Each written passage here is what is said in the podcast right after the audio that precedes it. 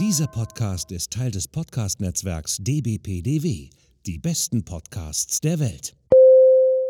Willkommen beim Podcast von Rockstar TV mit Florian Petzold und Andreas Steinecke. Einen wunderschönen guten Tag, meine Damen und Herren. Mein Name ist Florian Petzold und herzlich willkommen bei Rockstar TV. Ja, jetzt würde ich natürlich sagen, irgendwie, und ich habe meinen Partner hier sitzen, noch den Andreas, der ist aber heute leider verhindert, unter anderem auch mit dem Christoph zusammen. Deswegen heute ein Podcast mit mir und unserem Gast. Und bevor wir anfangen, habe ich eine riesengroße Bitte. Sternchensystem bei Apple.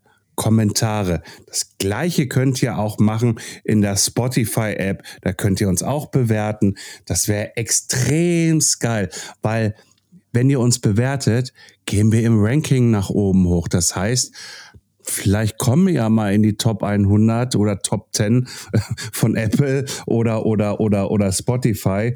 Das wäre natürlich schön. Aber genug mit der eigenen Werbung.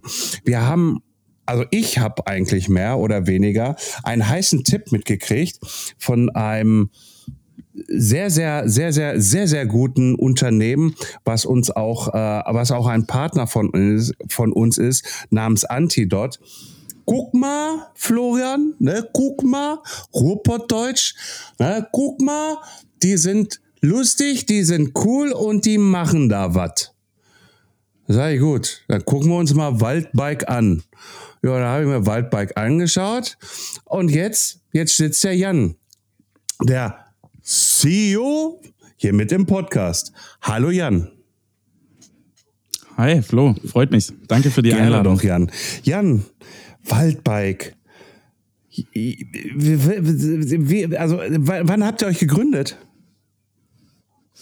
Also wir sind noch nicht mal ein ganzes Jahr alt. Wir haben im Dezember jetzt bald vor einem Jahr die Firma Waldbike gegründet erst. Okay, okay. Da kommen jetzt ganz, ganz viele Fragen halt, wenn die erst letztes Jahr gegründet worden ist. Aber pass auf, fangen wir mal von vorne an. Erklär mal erstmal, was Waldbike ist, wo ihr herkommt und warum das ganze Waldbike genannt worden ist.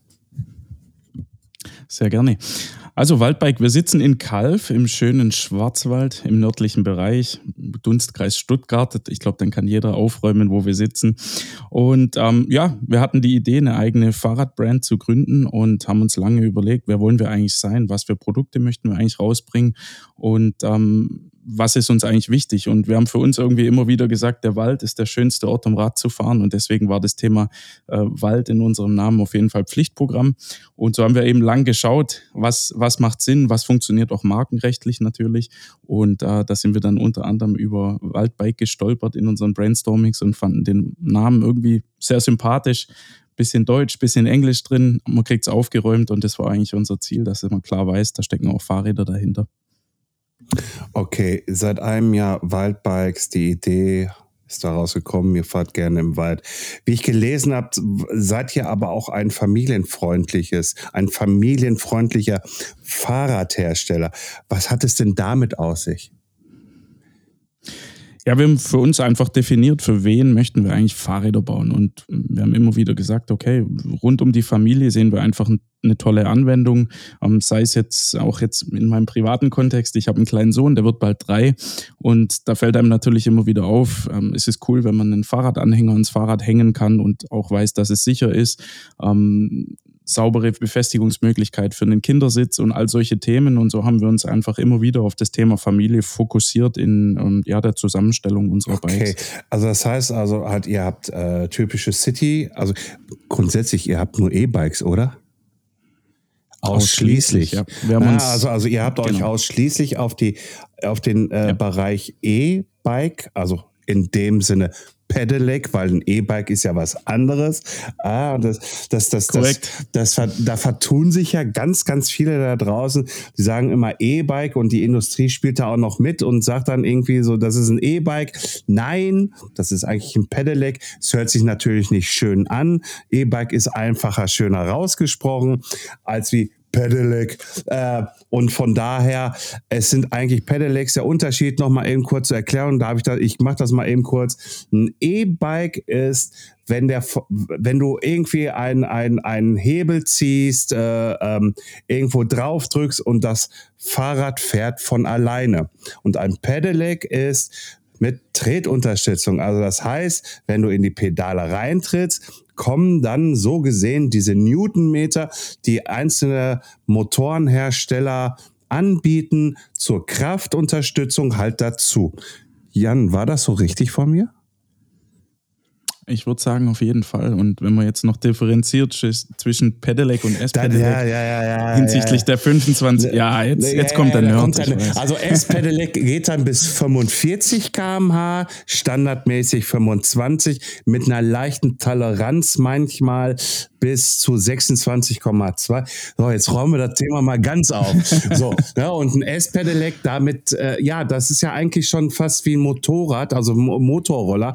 Da muss man ja eigentlich auch, äh, ähm, also man darf da nicht immer alle Teile anbauen, ne? Oder wie war das nochmal?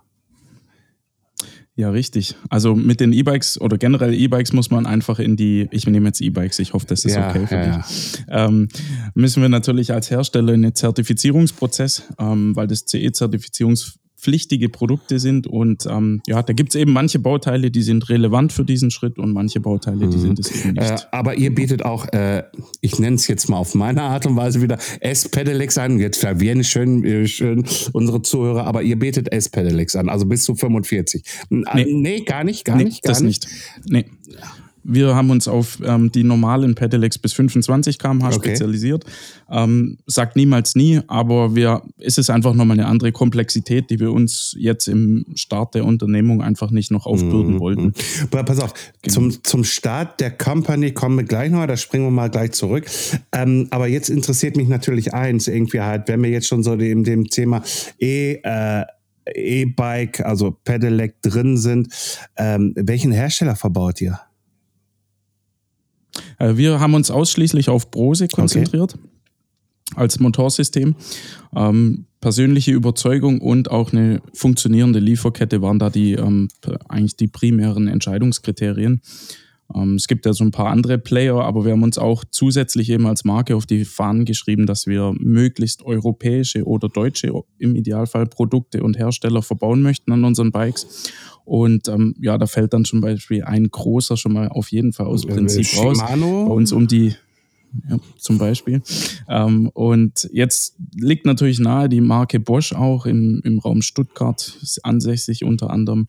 Ähm, das war für uns jetzt einfach aktuell kein, kein Weg und wir sehen im Brose tatsächlich auch einen sehr, sehr spannenden Antrieb, einfach von der Charakteristika und vom ist Gesamtsystem. Ist das der S-Mac, der da drin ist? Aus, ausschließlich in, äh, ausschließlich in allen. Ja. Also mit 95 Newtonmeter war das, glaube ich. Ne? Äh, äh, welche, welche, welches Display ist oder habt ihr überhaupt ein Display? Macht ihr überhaupt Display? Äh, ich sag mal so, irgendwie halt viele sagen ja immer, ah, dieses ganze bunte Geschnörksel kommt natürlich von Bosch, das darf ich jetzt sagen. äh, ähm, äh, äh, das finde ich halt einfach über zu über dem, also, also da, da habe ich viel zu viel Bling Bling vorne von mir dran. Äh, hat Brose auch sowas irgendwie, weil ich fahre, also ich selber fahre ja noch gar kein E-Bike. Ich fahre immer noch Bio, ne? also MTB, Gravel, Bio, alles. Äh, ich hoffe, das ändert sich bald und ähm, weil ich will es auch. Ähm, aber ist denn da wirklich auch Brose, ähm, dass sie da auch so bunte Schnickschnack-Dinger hinknallen? Es gibt verschiedene Optionen. Also wir haben an unserem All-Mountain-Modell eigentlich nur eine Remote, also komplett ohne Display. Da sind ein paar LEDs, die, ähm, sage ich mal, ein paar funktionale Themen abdecken. Ähm, und wir sagen da einfach, okay, je nach User, du kannst dein Handy connecten äh, über eine App von Brose. Ähm, wir haben auch eine eigene App von Waldbike mit einem GPS-Tracker, die auch diverse Funktionen vorhält, sei es von einer Crash Detection ähm, oder eben auch nochmal das Thema Navigation und Ortung. Und ähm, von daher sagen wir bei dem Fahrrad auf jeden Fall Choose Your Option, Dear Customer. Und ähm, bei den anderen Bikes haben wir grundsätzlich eher kleine Displays verbaut, aber es gibt von Brose auch die Option, zentrales großes City-Display heißt es in dem Fall zu verbauen.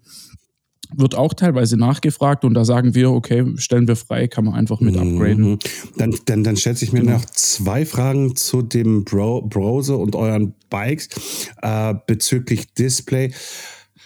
Handyhaltung, ja, okay, das kann sich ja jeder irgendwie kaufen, wie er will. Ne? So, habt ihr denn äh, die Möglichkeit, die Handys, wenn, wenn man jetzt sagt, du, pass mal auf, ich benutze hier die App äh, von Wildbikes. So, habe ich denn dann noch eine Option, dass ich irgendwo einen USB-Stecker mit dran machen kann, wenn mein Handy vielleicht doch mal nicht so ganz voll ist, äh, dass ich das dann halt über das äh, E-Bike mitladen kann?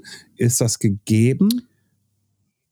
Stand heute konnten wir das noch nicht umsetzen, ist aber auf jeden Fall auf unserer Okay. Liste drauf für die nächsten Ja, weil, weil Hintergrund, warum ich das frage, ist, ähm, äh, auch meine Wenigkeit fährt einfach mal ein paar Strecken entlang und da sieht man halt äh, äh, Menschen auf dem Fahrrad und die haben halt gerne ihr Handy da vorne drauf und ähm, da ist noch ein bisschen mehr Schnickschnack mit dabei. Um Gottes Willen, ich will euch jetzt da nicht in diese Kategorie reinschieben, aber äh, ich bin ja, wir sind ja ein bisschen mehr in diesem sportiveren vielleicht mit drin.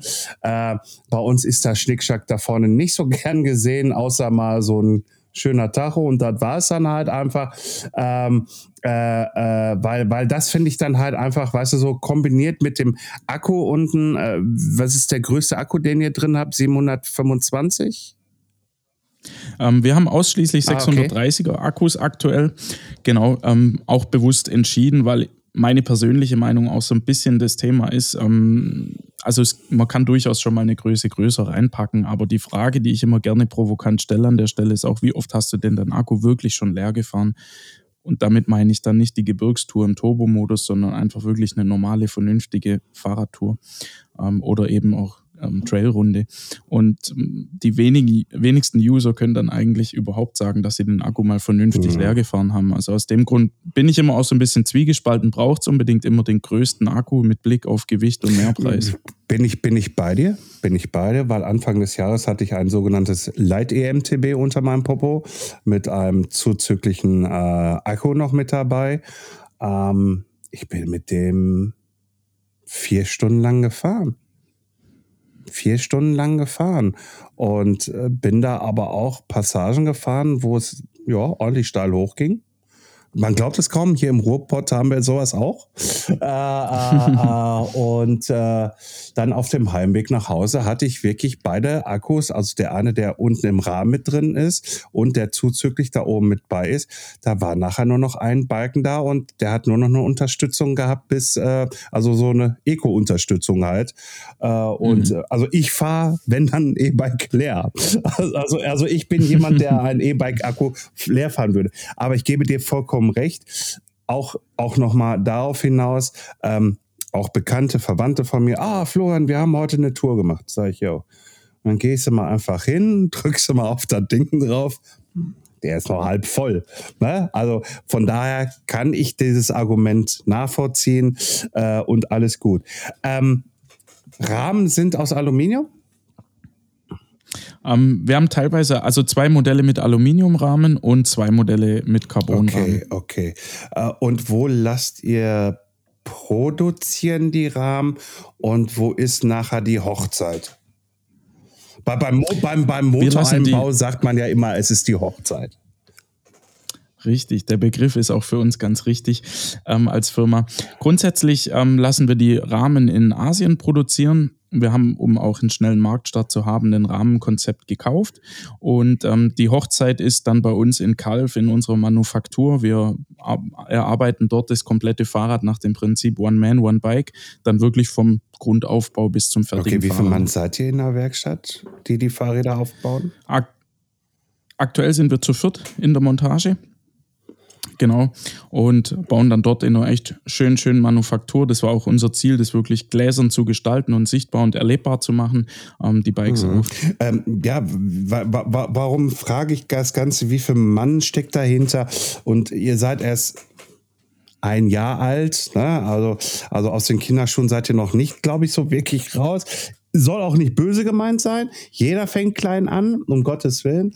Äh, ähm, Und die aktuelle Situation der Fahrradindustrie gibt es ja eigentlich momentan gar nicht her, dass man denken könnte, hey, ich gründe jetzt eine Firma irgendwie halt äh, nach den fetten Jahren und äh, stelle noch vier Leute ein, äh, äh die die Fahrräder schrauben. Ich sag mal so, klar, du bist CEO, du bist Geschäftsführer, Inhaber von Waldbikes. Dann hast du aber auch, glaube ich, noch jemanden irgendwie halt, der für dich die Buchhaltung machen muss.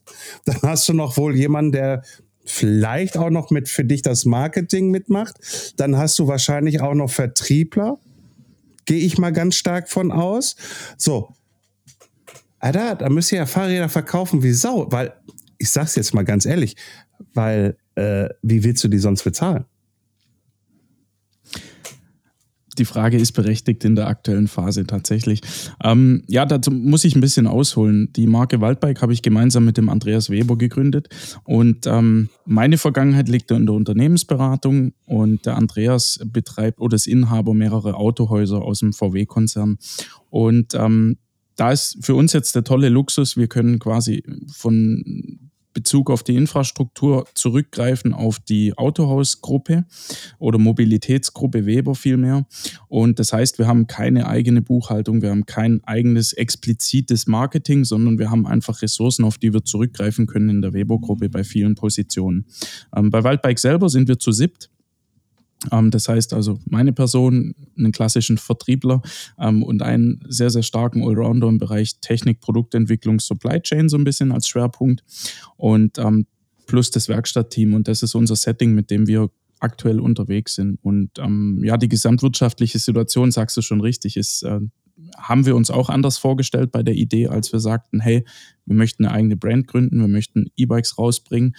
Ähm, wir haben dabei aber auch nie auf den extremen Trend gesetzt, weil ich glaube, auch das ist ein wichtiges Thema, wenn man ein Unternehmen sauber aufbauen und strukturieren möchte. Ähm, so, so eine starke Nachfrage, so eine extreme Nachfrage, die würde einen, glaube ich, am Ende des Tages in der Phase auch überfordern. Trotzdem würden wir uns eine bessere gesamtwirtschaftliche Phase wünschen aktuell. Aber nichtsdestotrotz, unser Aufbau funktioniert aktuell sehr, sehr gut. Und ähm, das liegt vielleicht auch an der Tatsache, wie wir unser Vertriebskonzept oder generell unseren Schwerpunkt dort setzen aktuell. Mhm, dann habe ich mal eine Frage zu eurem Vertriebskonzept. Wie läuft das denn? Also, also ist das, ist das wirklich dieser klassische, ähm, ich telefoniere jetzt, sagen wir mal, zwei Wochen, ähm, nimm dann ein Bike mit. Also, und die, die ich abtelefoniert habe oder per E-Mail kontaktiert habe, also, also sagen wir mal, die Kommunikationswege allgemein genutzt habe, äh, äh, und fahre dann nachher halt mit einem kleinen Van raus und habe dann da hinten alle, wie viele Modelle habt ihr, glaube ich, vier Modelle waren das, ne? Vier Modelle vier halt, äh, die packe ich einfach mal hinten in den Van mit rein, in den Transporter, wo dann auch schön Waldbike draufsteht wahrscheinlich äh, und äh, fahre dann da mal vor Ort vor und sag, pass auf, hier ist das Bike, guck's dir an. Ich bin jetzt gleich noch bei jemand anders, weil der wollte das und das haben. Ich komme heute Abend rum, hol's ab äh, und fahr dann wieder nach Hause und dann möchte ich hier Zahlen. Komm, wie, wie viele, wie viele haben? fast, fast. Ich sag jetzt auch, so machen wir es auch. Nein, ähm, wir haben ein Konzept entwickelt, ein komplettes Shop-in-Shop-System. Ich sage auch immer so lapidar, ein äh, Franchise-Konzept ohne Franchise-Gebühr. Das heißt, ähm, wir suchen Partner, die im Bereich Mobilität sich aufstellen möchten und in den Fahrradhandel einsteigen möchten oder schon tätig sind, ähm, die eben selektiv bestimmte Marken für sich ins Konzept nehmen. Ähm, und wir suchen nicht den klassischen Fahrradhandel als Partner aktuell, zumindest im Schwerpunkt nicht, ähm, der jetzt schon vielleicht acht Hersteller im Programm hat, eine große Halle hat mit 400 Fahrrädern, sondern wir, auch als junge Marke, ist es, glaube ich, ganz logisch, wir brauchen immer so eine gewissen ähm, Standalone-Situation, sonst würden wir zwischen klassischen Herstellern auch aktuell auf jeden Fall noch untergehen. Das muss man ganz fairerweise sagen. Und ähm, sprich, wir haben ein Konzept entwickelt, mit dem man sehr schnell und in einer sehr hohen Qualität eben Fahrräder verkaufen kann. Also im Sinne von der Beratung vor allem am Ende des Tages und Ergonomie. Und mit dem Konzept gehen wir auf Reise. Mhm. Und ähm, wir konzentrieren uns da aktuell sehr, sehr stark auf Auto- und Motorradhändler, die ähm, sich vor allem jetzt in Bezug auf Mobilität aufstellen. Und da haben wir mit meinem Geschäftspartner Andreas natürlich auch ein exzellentes Netzwerk, in dem wir uns ähm, ja versuchen eben auch ähm, zu positionieren mit mhm. unserem Konzept. Ähm, zwei Punkte, die mir gerade äh, äh, eingefallen, äh, war gerade Ergonomie, äh, aber ich möchte auf einen anderen Punkt hinaus, weil in der Familie gibt es ja auch Leute. Wir hier, also ich habe ja selber keinen Führerschein, aber VW-Konzern. Momentan ist es ja beim VW-Konzern auch so, und das ist nicht nur beim VW-Konzern so, ähm, es gab mal ganz, ganz viele Autohäuser irgendwie halt, wo man einen, sich einen VW kaufen konnte. Das ist nicht mehr so. Das wird nur noch über äh, regional große Händler gemacht, können die Kleinen die Wagen bestellen. Und manchmal hat man dann nachher irgendwie, wo man dann damals mal in den Showroom reingegangen ist, der brechend voll war, der ist heute kahl. Da ist eigentlich nur noch Werkstatt. Geht ihr so welche Hersteller an, also äh, Autohäuser an und sagt, pass mal auf, ihr habt ja den Platz hier, ja, äh, stellt doch mal unsere Fahrräder als, als Haus, als Mobility-Konzept irgendwie halt vor oder, oder sagt ihr da eher so, ah, wir gucken schon irgendwie halt, dass das schön neben, neben, neben einen äh, geilen, geilen äh, ID-Bus steht, irgendwie halt, der auch noch äh, unsere Farben hat? Unterschiedlichste Couleur, muss man eigentlich sagen. Also wir haben wirklich vom Campingausbauer in, in, in der Anbahnung bis hin zu eben dem ganz klassischen, wie du sagst, eine Marke aus dem Mehrmarken-Autohaus ist, ist rausgegangen, es gibt eine Fläche frei. Also das ist wirklich sehr, sehr okay. unterschiedlich. Uns ist immer einfach wichtig, die Idee des Unternehmers, wie er mit dem Thema E-Bike und Fahrrad generell umgehen möchte, wie er sich strategisch positionieren möchte mit seinem Autohaus, Schrägstrich Mobilitätshaus. Und das ist uns immer viel wichtiger, dass wir da einen guten Match spüren, einfach für unsere mhm, Marke. Mhm, okay. Und die zweite Kiste war äh, äh, Ergonomie. Also äh, euer Konzept bezieht sich auch auf die Ergonomie. Was heißt das? Macht ihr ein sogenanntes kostenloses Bike-Fitting? Tatsächlich. Ähm, für uns fest implementiert ist ähm, vom, in unserem Beratungsprozess einfach klar eine saubere Beratung und Analyse, welches Fahrrad ist eigentlich von der Anwendung her das Richtige. Und ähm, dann ist bei uns wirklich der Standard, dass jeder Kunde erstmal mit einem, ähm, wir arbeiten da mit der Marke SmartFit zusammen, äh, mit einem lasergestützten System ähm, vermessen wird und dann dementsprechend schon mit dem richtigen Rad in der richtigen Größe auf Probefahrt gehen kann.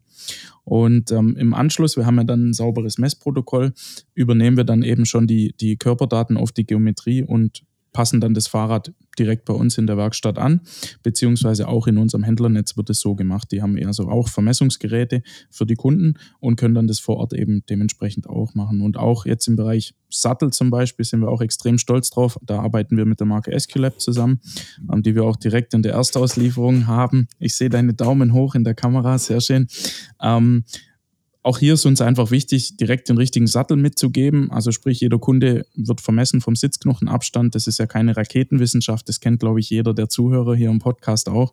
Und bei uns läuft es halt einfach direkt schon ab der Erstauslieferung. Das heißt, der Kunde kriegt dann einfach den passenden SQLab-Sattel für sich auf das Fahrrad okay, montiert. Okay, das ist schon cool. Und, also, äh, dabei ja. auf Ergon, Esculap, wie sie auch immer alle heißen mögen. Jeder hat seine Vor- und Nachteile. Das weiß, je, weiß jeder. Absolut. Nur halt einfach, weißt du, äh, ich finde eins sehr gut, dass ihr sagt, das Bike-Fitting ist schon automatisch mit inkludiert in dem Bike mit drin. Und jeder kriegt dann halt einen Escolab-Sattel. Ob das jetzt ein Ergon gewesen wäre, ist ja egal. Ne? Aber er kriegt einen Sattel. Ich gehe auch mal davon aus, äh, Griffe gehen wir auch mal davon aus, irgendwie halt, dass das vielleicht auch noch mit inkludiert ist. Oder man sollte sich auf jeden Fall äh, dazu entscheiden, halt zu gucken, äh, genauso wie äh, beim Tracking Cityrad, wie die Sitzposition ist vorne, ne? Weiß ja auch, ne? Kannst ja den Vorbau auch noch anpassen und das alles halt, so dass da wirklich gerade sitzt. Warum ich das sage, wegen meinem Bandscheibenvorfall. ja, also äh, Escolab hilft nicht nur bei taube Nudeln, sondern auch beim, beim, beim, beim, beim äh, äh Bandscheibenvorfall. Also ich habe keine Probleme damit, wenn ich auf dem Fahrrad drauf sitze. Ist auch dokumentiert von den Ärzten, Physiotherapeuten und das alles halt. Ich bewege mich da drauf, habe danach keine Schmerzen. Deswegen Das ist schon so, wie ich es mir ungefähr vorstelle, so wie auch ein eigentlich ein ein äh, eigentlich fast jeder eigentlich arbeiten sollte und nicht nur sagen irgendwie halt so ähm, äh, Stelly Itelli irgendwie ähm, 500.000 Sättel davon, weil die kommen alle an einem Fahrrad dran, also ne, in der, in der Produktcharge. Äh, äh, äh, ja. ähm, und dann setzt man sich nachher drauf. Für den einen ist es, für den anderen ist es nicht. Und ich gehe mal davon aus, zu 80 Prozent ist es nicht. Äh, die restlichen äh, drei, äh, zehn, äh, also, also äh, 20 Prozent sagen, ja, ist okay. Und der andere sagt einfach nur, ach, scheiß drauf, Hauptsache ich sitze. Äh, äh, ähm, ähm, deswegen finde ich diesen Ansatz sehr gut dass man sagt, Bikefitting, vernünftiger Sattel, vernünftige Griffe darauf, weil man will ja lange mit dem Fahrrad fahren. Und ihr wollt ja auch, dass die Waldbikes lange durch den Wald fahren, oder?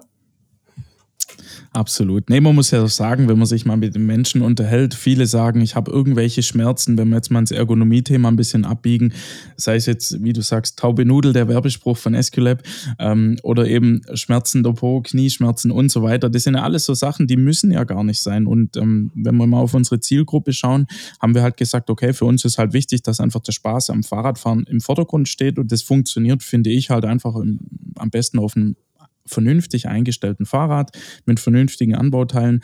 Und ähm, im Bereich Griffe und Lenker und so weiter sind wir noch nicht komplett auf SQLab in der Erstauslieferung, aber wir bewegen uns immer tiefer in das Thema Ergonomie rein. Am Ende ist es natürlich, muss man ganz offen sagen, als Hersteller auch immer ein Pricing-Thema, wie man das positioniert.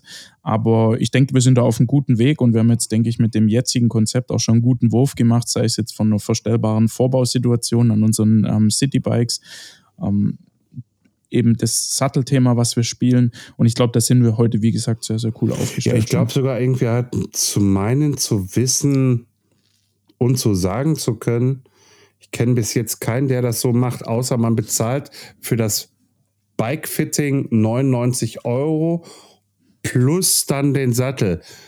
Bei euch ist das ja inkludiert, so wert wie ich das jetzt verstanden genau. habe. Also ich kenne dann keinen anderen.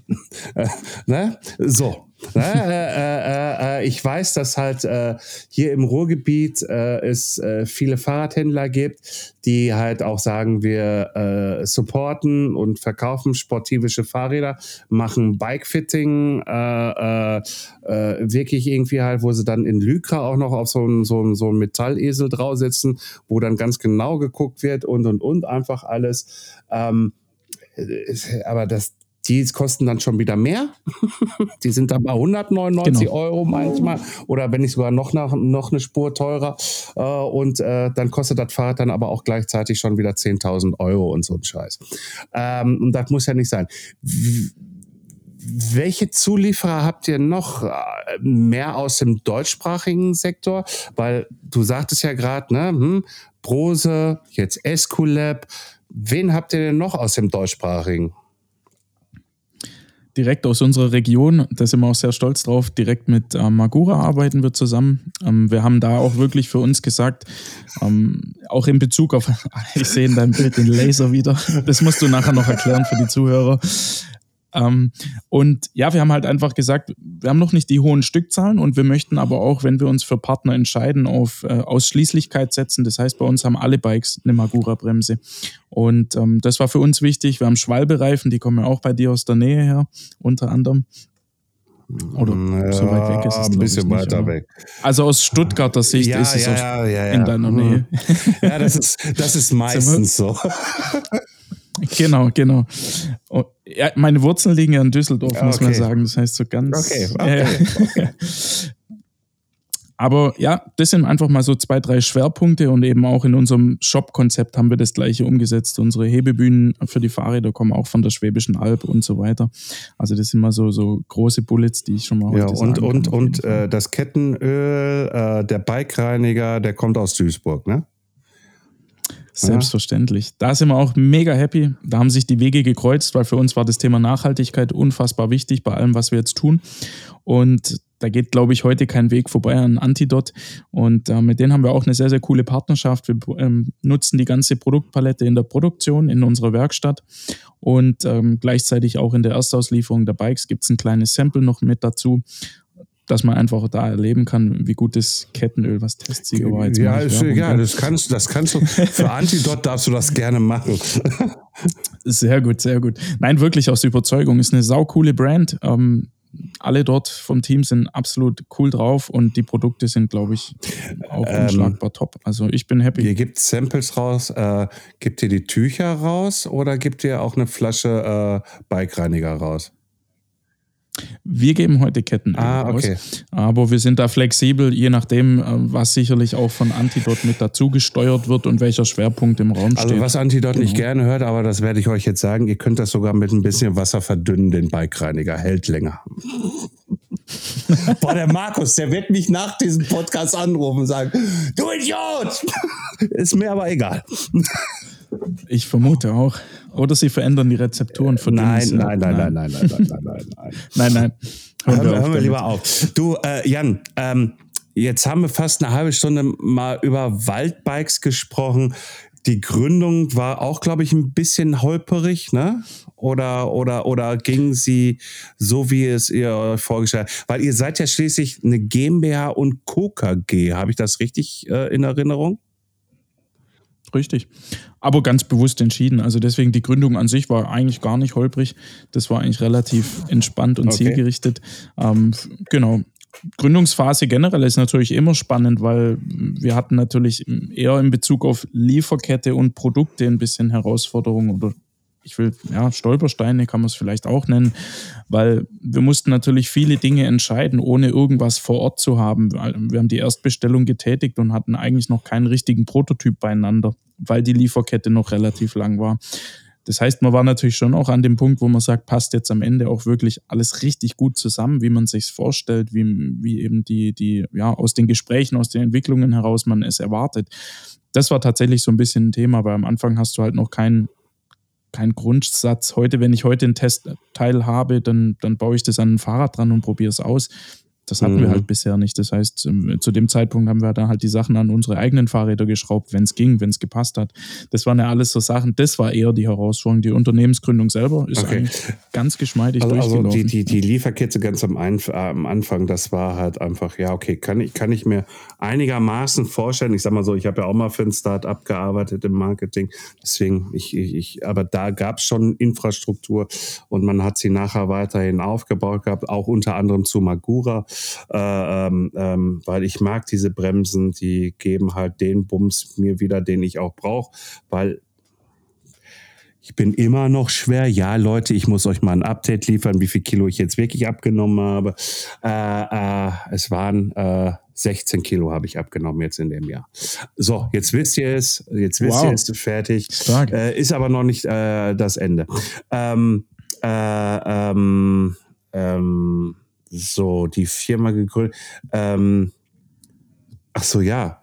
So, und jetzt sag mir mal, wie kommt man vom Unternehmensberater äh, auf die Idee, ein, ein, ein, ein, ein, ein Fahrradhersteller zu werden, ein äh, mit, auch mit jemand anderen zusammen. Jetzt sag mir nicht irgendwie aus Liebe heraus.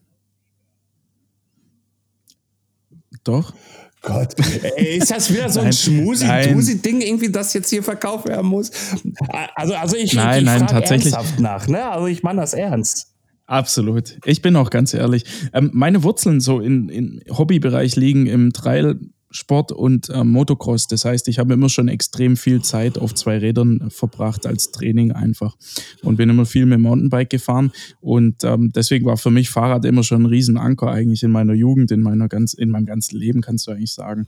Und ja, den Andreas habe ich kennengelernt in einem Wirtschaftsnetzwerk und ähm, er hat aus seiner unternehmerischen Erfahrung einfach auch gesagt, er hätte mal Lust, was eigenes aufzubauen, weil im Automobilbereich kommen, wie du vorher schon richtig gesagt hast, auch immer wieder ja, Vorgaben und Veränderungen von den Herstellern, die man umsetzen darf. Und ähm, sicherlich hat man auch viele strategische Freiheiten. Aber er hat eben gesagt, ich hätte auch mal Lust, das wirklich neu aufzubauen. Und wir haben uns eben dann mal unterhalten, wohin er will mit seiner Gruppe. Und dann haben wir eben über verschiedenste Themen gesprochen und kamen mhm. aufs Thema Fahrrad. Und da haben meine Augen geleuchtet und seine Augen haben geleuchtet. Und dann haben wir gesagt, okay, lass uns dem Thema mal widmen. Und dann war halt die Frage, wollen wir was im Handel als klassischer Fahrradhändler aufbauen oder und dann waren wir ganz schnell schon bei dem Thema, lass uns versuchen, eine eigene Marke aufzubauen. Weil da natürlich ganz, ganz viele Freiheiten und Entscheidungen auch drin liegen, ähm, wie man rangeht, was man macht. Und das war für uns jetzt auch bisher echt ein richtig, richtig cooler Weg und auch die richtige Entscheidung, mhm. absolut. Ähm, du sagst ja gerade selber irgendwie, du bist selber äh, Trail, Mountainbike gefahren.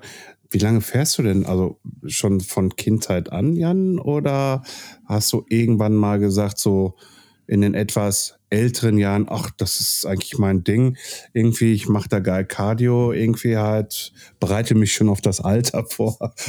Na, manche, manche sagen ja, ich mit meinem grauen Bart hier, ne, irgendwie, ich bin ja schon der alte Sack, glaube ich mal, äh, und fertig. Äh, nee, äh, wie, wie, wie, erzähl mal so ganz dein Background, irgendwie so Fahrradfahren mit 13 schon angefangen oder, oder wie? Wie, wie soll ich es mir vorstellen?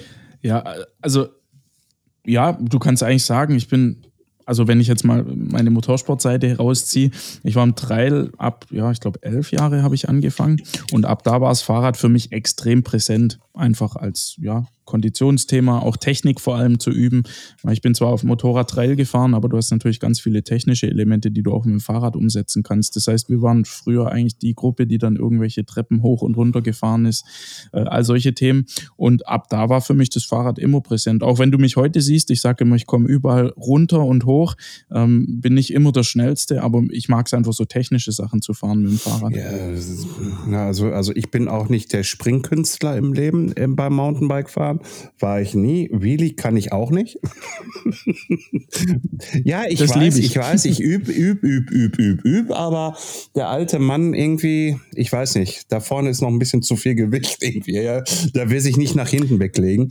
Äh, ich bring's super, dir bei, versprochen. Äh, Darauf bin ich mal gespannt. Ähm, nee, also ich mag es auch eher ein bisschen steiler, verblockter äh, runterzufahren, weil ähm, da bin ich der Meinung, da lernt man so ein bisschen diese ganze Koordination, auch vor allen Dingen Konzentration, konzentriert zu sein, aufpassen, gucken, links, rechts. Und du kriegst dann auch noch ein räumliches Gefühl, wo kann ich am besten herfahren? Und, ja. und, und das finde ich halt einfach so schön daran. Ja, da kann ich auch mit meinem Enduro da runterfahren, da kann ich aber auch mit dem Trailbike runterfahren. Ja, ich muss nur gucken, ich muss nur wissen, Okay, wie habe ich mein Setup eingestellt und fertig? Kann ich da vielleicht sogar runterballern? Ne? So, mit dem Enduro kann ich da runterballern, genau. weil einen Downhiller habe ich nicht, brauchst du auch nicht hier bei uns in der Gegend. Ne? Das wäre auch schwachsinnig, weil ich will ja auch berghoch fahren. Mit dem Downhiller berghoch kann Schwierig. man, muss man aber nicht. Ne? Mit dem Enduro ist schon wieder was anderes. Aber dann purzeln die Kilo noch schneller, gell? Also jetzt Butter bei der Fische, ne? Ich gehe jetzt schon schwimmen irgendwie und mache äh, jeden, jeden, also dreimal in der Woche richtig hier äh, auf dem Boden Training und hier und da alles. Äh, äh, reicht doch, oder? So, und dann, und dann noch pro Woche so mal irgendwie 80 Kilometer Fahrrad. Wow. Na, also äh, ja, ich, ich nehme die Zeit dafür. Ich hoffe, du auch. Absolut. Also ich habe tatsächlich, wir haben jetzt durch die berufliche Veränderung, es ist auch relativ nah an meinem Zuhause, auch tatsächlich ein Auto verkauft. Das heißt, ich bin eigentlich 90 Prozent nur noch auf dem Fahrrad und ich kann nur sagen, I love it. Ähm, wie schaut das denn bei euch unten mit der Fahrradinfrastruktur aus? Ähm, ich sag mal so, irgendwie halt hier in Nordrhein-Westfalen äh, im Ruhrgebiet sollte ja mal dieser ominöse RS1 kommt, Radschnellweg 1, ähm, äh, wo dann halt manche ähm, Städte dann auf einmal irgendwie so ein bisschen die Schotten zugemacht hab, haben ähm, und gesagt haben, nee, wir müssen den doch woanders verlegen und dann hast du wieder so Flickwerk, meiner Meinung nach dazu. Es gibt ein paar Strecken irgendwie, die sind schön zu fahren. Wie schaut das denn aktuell bei euch da unten aus? Sehr unterschiedlich tatsächlich. Also wir haben eine sehr bemühte und auch aktive Gemeinde eigentlich, wo wir sitzen in Kalf. Also sprich, hier gibt es schon ein gutes Radwegenetz, ein klassisches, aber es gibt schon auch immer wieder Lücken drin, wo einfach, glaube ich, die Kommunen halt untereinander besser miteinander arbeiten müssten, aus meiner Sichtweise. Aber grundsätzlich sind alle sehr aktiv und bemüht und ähm, wenn wir jetzt mal so ein bisschen auf die Trail-Ebene gehen, Erlaubte Wege gibt es nicht so viele bei uns. Es gibt in der nächsten Umgebung ist noch Bad Wildbad, das ist ja so ein relativ bekannter Bikespot eigentlich in Süddeutschland. Und ähm, ja, es gibt schon immer wieder gute Möglichkeiten. Ähm, wenn man sich jetzt mal ein bisschen auf die unerlaubten Wege mhm. bewegt, dann gibt es unfassbar mhm. viel bei uns. Klar. Äh, die Frage geht halt einfach für mich in diese Richtung hinein.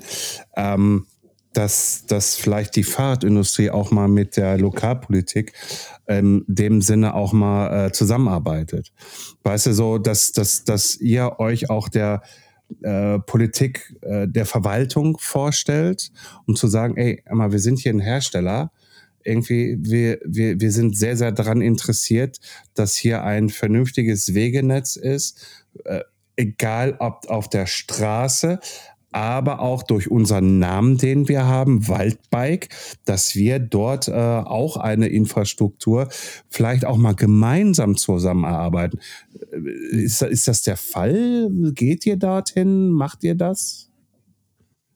Ja, also absolut. Wir haben uns von Tag 1 direkt mit unserer Stadt vernetzt, haben erzählt, was wir vorhaben, wer wir sind.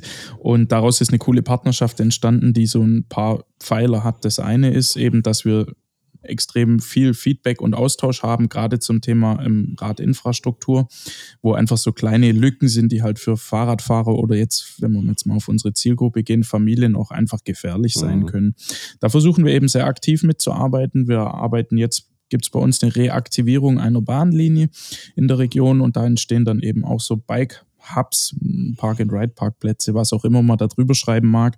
Und ähm, dort werden wir jetzt mit der Stadt gemeinsam noch so kleine Repair-Places äh, installieren, ähm, wo man einfach so, wenn man was am Fahrrad ist, kurz ein bisschen Werkzeug dran hat, eine Luftpumpe, ich glaube, die Servicestation, die kennt man. Ähm, da werden wir einige noch mit in unserer direkten Region und Stadt installieren und auch darüber hinaus im Forst arbeiten wir auch mit unserer Stadt zusammen und pflanzen da jedes Jahr Bäume für jedes produzierte Fahrrad. Kleiner Tipp, wenn ich das jetzt hier rüber machen kann und auch sollte. SKS. Gern. Einfach mal SKS anschreiben, mhm. weil die haben so dieses Werkzeug für draußen, diesen, diesen Ständer. Mhm. Den kannst du auch nochmal, ich glaube, den gibt es in verschiedenen Varianten, mit einer Pumpe, ohne Pumpe halt, ne? Dass man das dann halt an diese Bahnhöfe oder Bahnhof, äh, reaktivierten Bahnhof da wieder dran setzen kann, um einen Mehrwert zu bieten. Ähm, Mhm. Was natürlich klar ist, äh, es sollte immer beleuchtet sein und vor allem äh, und, und, und, vielleicht, äh, dass da mal jeder mal irgendwie mal ein Auge vor euch in der Stadt da draus schmeißt. Nicht, dass da einer den Seitenschneider benutzt und dann auf einmal alle äh, äh, Imbus, Talks und äh, was weiß ich dann da weg sind. Nee, ich denke auch, sowas muss man schon ein bisschen betreuen. Ja, ja. Also das gehört. Ich, ich finde es schade, dass es dazu. so weit ist, irgendwie ja. halt, dass man darüber nachdenken muss, dass man es betreuen muss. Ähm, es ist halt schade, aber es ist, kannst den Leuten ja nur vom Kopf gucken. Ähm, apropos Leute nur vor dem Kopf gucken. ähm, ich habe da was gelesen, da ist irgendwas Geheimes irgendwie. Was wird das? Kannst du schon was dazu sagen? Oder nee, da gibt es jetzt ein Embargo und das wird erst im Februar nächstes Jahr veröffentlicht.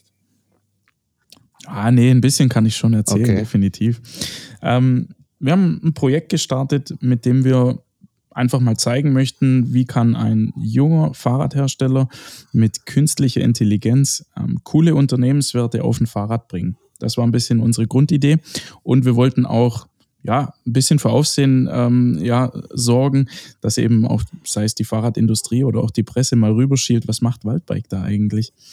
Ähm, wir haben aus unserem Modell Quercus eine Limited Edition jetzt oder sind gerade dabei, diese aufzubauen äh, mit dem Zusatzname Musco. Musco äh, heißt Moos und ähm, wir haben mit mehreren Elementen aus einer künstlichen Intelligenz ein Design erstellt, was wir jetzt mittels Wassertransferdruck ähm, oder Waterdipping auf die Rahmen bringen und damit, glaube ich, ein unfassbar cooles Design haben und ähm, darüber hinaus dann eben auch ähm, extrem coole Komponenten-Upgrades noch an das Fahrrad bringen.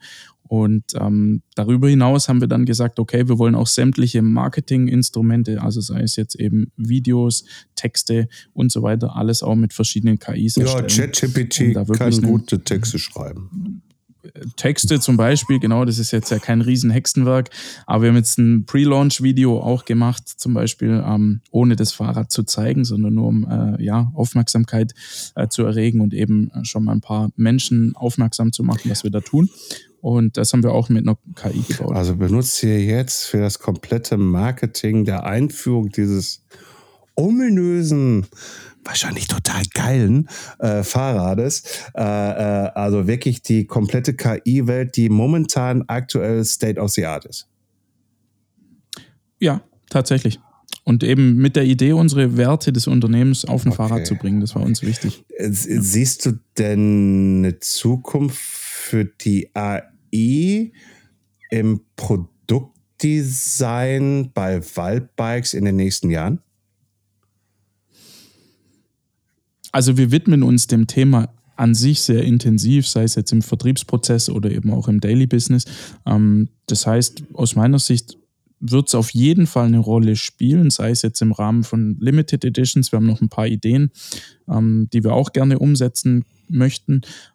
Ich kann mir aber vorstellen, oder generell sage ich, wird das Thema AI in jedem zukunftsorientierten Unternehmen immer mehr Relevanz gewinnen. Aber ich glaube nicht, dass wir jetzt vollautomatisiert irgendwas darüber umsetzen werden. Das glaube ich jetzt eher nicht. Warum nicht? Eine provokante Frage. Ja, für Provokation ähm, bin ich äh, bekannt. Entschuldigung. Äh, ich weiß, ich höre ja deinen Podcast.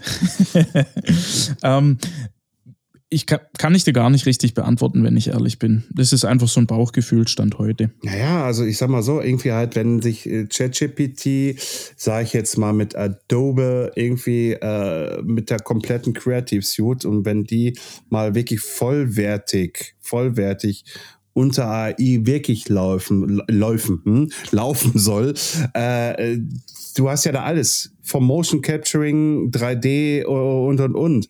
Und du schreibst einfach nur bei ChatGPT irgendwie rein, was du haben möchtest. Oder lässt es sogar schreiben, transferierst das rüber.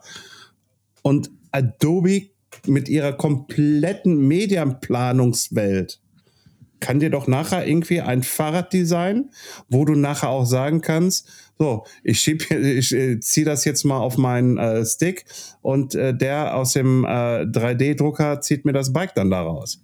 Also ich gehe da mal schon von aus, dass das, also jetzt nicht morgen, nicht übermorgen, aber in den nächsten zehn Jahren passieren könnte? Oder siehst du das anders? Da bin ich völlig bei dir. Also das wird schon ganz, ganz viele Prozesse und Abläufe in der Bike-Industrie, jetzt wenn wir beim Thema sind, schon absolut verändern, definitiv. Also wenn da solche Bugs, die halt aus dem, oder, oder Lücken, Gaps sind es eher, ähm, geschlossen werden, wie du sie gerade beschrieben hast, dann kann ich mir schon vorstellen, dass es noch viel besser umsetzbar ist und man dann eben die ähm, AI-Plattform ganz anders nutzen kann. Also und dann sage ich ja dann wird es mhm. definitiv dahin gehen, dass man damit viel mehr mhm. machen kann. Weil, weil ich sag mal so, ich habe es ja schon öfters gesehen oder auch mitbekommen, dass viele Firmen jetzt mittlerweile hingehen und sagen, sie, sie, ja, sie drucken Rahmen oder Teile halt einfach und schweißen die nachher dann halt mit dem äh, Rahmen, also mit dem mit den anderen Sachen zusammen. Äh, geschweige denn, dass es aber auch fertige gedruckte Bike-Rahmen gibt, wo die Parts drankommen. So, du sagtest ja vorhin irgendwie, ihr habt äh, einen, einen, einen dazu Rahmen. Ja, äh, ist ja auch gar nicht so schlimm, um Gottes Willen. Also ich finde das gar nicht verwerflich. Äh, ähm, äh, vor allen Dingen, wenn man da mit einer Vision und also diese Idee dahinter dran geht, dann ist es doch erstmal äh, logisch, um zu sagen, so, wir haben was. So, ähm, ich versuche mal auf die Zukunft von euch. Wird es da auch hingehen. Ich weiß, das ist jetzt, ne, ein Businessplan schreibt man auch für zehn Jahre manchmal oder eher fünf Jahre. Irgendwie, da sind ja auch dann Prognosen drin, irgendwie halt, die man sich selbst ausrechnen kann irgendwo. Na, in diesem Jahr machen wir so und so viel Fahrräder, im nächsten Jahr machen wir so und so viel. Im Endeffekt ist es ja auch Glas gucken, Glaskugel gucken. Trotzdem aber die Frage, wie, wie würdest du als, machen wir es so, als Wunsch, deine, deine, deine, machen wir es so herum. Wie würdest du als Wunsch deine, eure Firma nach fünf, geschweige nach zehn Jahren sehen? Was ganz wichtig ist, mit den gleichen Wurzeln wie heute. Also wir haben uns haben bestimmte Themen auf die Fahnen geschrieben, das Thema Deutschland, Europa, ähm, das Thema Nachhaltigkeit. Also das ist nach wie vor in fünf oder zehn Jahren muss das aus meiner Sicht unbedingt das gleiche oder die gleiche Plattform haben oder sogar noch nach vorne gebracht natürlich. Ähm, ich habe die Frage schon mal gestellt bekommen und ich habe so ein bisschen gesagt, für mich ist eigentlich eine, wäre ein Wunsch oder eine Vision die, dass wir in der Dachregion regelmäßig Waldbikes an verschiedenen Spots sehen. Also ich freue mich schon unfassbar drauf auf meinen ersten Urlaub. Ich gehe mal ganz gerne in die Alpen, ähm, wenn ich dort mal Waldbikes an mir vorbeifahren sehe. Das sind mhm. so, so ominöse Punkte, die einem, glaube ich, ähm, ja mal vorschweben. Und ähm, vernünftiges Händlernetz ist für uns wichtig in dieser Region, dass man wirklich sagt, wir haben eine gewisse Flächendeckung erreicht, dass in jeder Region in einem gewissen Abstand einfach ein ein Händler erreichbar ist, weil das ist, glaube ich, wichtig, wenn wir mal unser Ergonomiekonzept nochmal in, in den Raum werfen. Da braucht es auch einen Ansprechpartner. Wir haben auch einen Online-Versand. Wir sagen aber immer, wir möchten das Hybrid haben, weil es gibt Menschen, die wollen und brauchen das Thema Ergonomie oder Fitting gar nicht so intensiv, weil sie es selber machen. Das ist auch völlig cool. Ähm, und gleichzeitig soll aber immer die Möglichkeit sein zu sagen, hey, ich habe hier in der Nähe einen Händler, ich lasse mein Fahrrad dort ausliefern. Mhm. Und Deswegen so konkret in eine Zahl gießen, verzeih es mir, ist, nee, ist jetzt schwierig an der Stelle, aber das ist so ein bisschen die Vision zumindest, dass wir sagen, okay, wir sind in, in, in fünf und in zehn Jahren da wirklich auf einem richtig soliden Fundament, haben tolle, zuverlässige Bikes auch und haben eben auch nochmal die, das Thema Lieferkette viel mehr europäisiert oder, oder nach okay, Deutschland okay. gebracht. Ähm, vielleicht muss ich es nochmal anders konkretisieren. Ähm, ich meine jetzt die Firma an sich. Ne, also Vertriebswege bauen sich auf. Das ist, das ist, das ist ein langwieriger Prozess. Das wird irgendwann so stehen, wenn die Qualität gleich bleibt. Oder man setzt sogar noch eine Schippe oben drauf. Und das ist die Frage, worauf ich hinaus wollte. Diese Schippe nach oben hinauf. Deswegen, wie kann es als Wunsch sein, wie gesagt, als Wunsch, dass diese Schippe oben drauf kommt in fünf, in zehn Jahren?